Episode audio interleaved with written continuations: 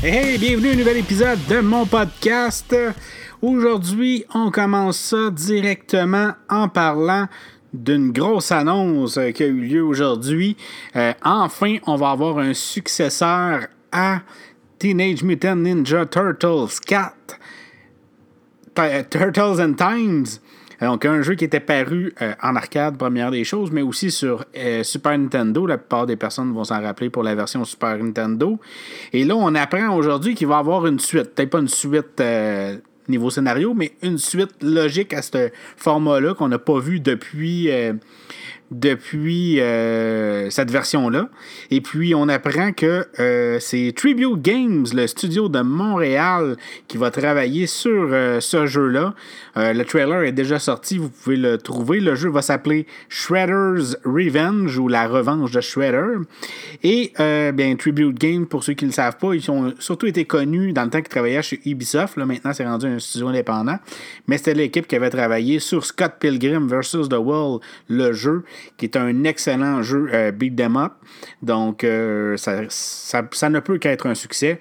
Je leur souhaite toutes les chances possibles. Il n'y a pas encore de date de sortie. Et de ce que j'ai vu, ça va être disponible sur Steam et euh, ben, sur PC, dans le fond, dont Steam, et sur les consoles.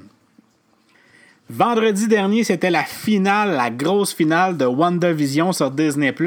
J'espère que vous l'avez vu, j'espère que vous avez apprécié. Je pense que le budget est un peu passé là, mettons. Et puis, euh, ben là, vous vous demandez peut-être, euh, ah, c'est plate Disney+. Euh, on est habitué avec Mandalorian, l'épisode se termine et on sait plus trop quoi faire, on reste abonné ou non.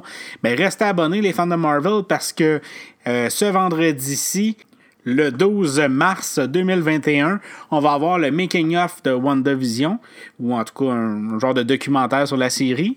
Et après ça, ben, on continue. On va avoir le 19 mars prochain, donc l'autre vendredi, Falcon et le soldat de l'hiver euh, de Winter Shoulder. Et euh, après ça, ça va continuer tout le long du mois de mars et du mois d'avril. Après ça, le 5 mai, arrive au cinéma Black Widow. Euh, je ne sais pas s'il va y avoir une sortie Disney Plus en même temps. Pour l'instant, c'est seulement annoncé qu'au cinéma, s'il n'y a pas de changement. Après ça, une fois que le film est sorti, on tombe euh, encore une fois toujours dans le mois de mai avec la série Lucky qui va continuer tout le long du mois de mai, mois de juin. Et on a Chang-Chi and the Legend of the Ten Rings, euh, le nouveau film de Marvel qui va être comme la suite, si on veut, de, l'autre film après Black Widow, qui va sortir le 9 juillet prochain au cinéma. Donc les fans de Marvel, restez abonnés à Disney Plus si vous êtes déjà abonnés. Il y a du stock en masse. Pour ce qui est des films au cinéma, bien, entendu, c'est comme avant, là, on va faire au cinéma. Mais euh, si vous êtes fan de Marvel, il y a du stock en masse pour Disney, plus en plus de les séries Star Wars, qu'on parlera dans un autre épisode. Et pour terminer, les puces Apple M1, les, euh, les fameuses puces euh, faites par Apple, Apple Silicon, qui sont magnifiques. J'ai un Mac Mini M1, je l'adore. Euh, j'ai vraiment. Si vous aimez, si vous avez déjà touché un iPad un iPhone de l'année qui est snappy, qui va vite, c'est le même principe avec le Mac Mini.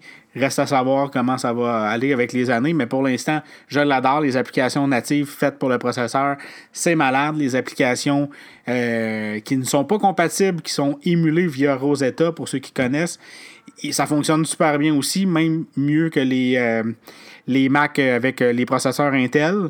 Donc, euh, ça a été vraiment une grosse surprise chez Apple. Et là, bien entendu, les autres constructeurs veulent faire pareil, dont Intel, qui ont annoncé qu'ils veulent atteindre des scores similaires à ceux d'Apple.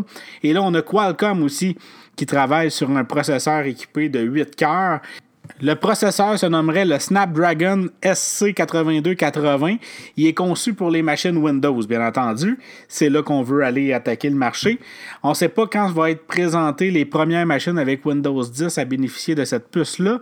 Mais par contre, il y aurait un PC portable de test, un peu comme Apple avait fait avec euh, un Mac mini fait pour les testeurs, pour les développeurs, euh, euh, qui sortirait bientôt avec un écran de 14 pouces de diagonale puis 32 GB de mémoire. Mais au-delà des performances, le principal problème des PC avec des puces ARM, ça reste Windows 10 qui n'est pas adapté directement, en tout cas pour l'instant, avec ces puces-là. C'est le gros avantage d'Apple. Le système d'exploitation euh, macOS 11 a été vraiment pensé pour ces puces-là. Donc, c'est là que viennent euh, les performances en majorité. Donc, euh, pour parvenir à faire, euh, à faire en sorte que les processeurs ARM et Windows euh, marchent bien ensemble, ben, l'enjeu est un peu aussi du côté de Microsoft et de ses partenaires.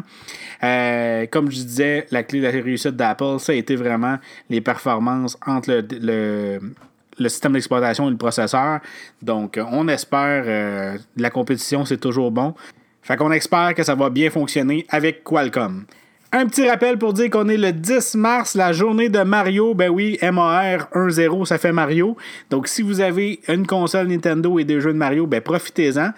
J'espère que vous avez apprécié ce nouveau format un peu plus court. Je vais essayer d'en faire plus rapidement et on se reparle euh, rapidement. Bye bye.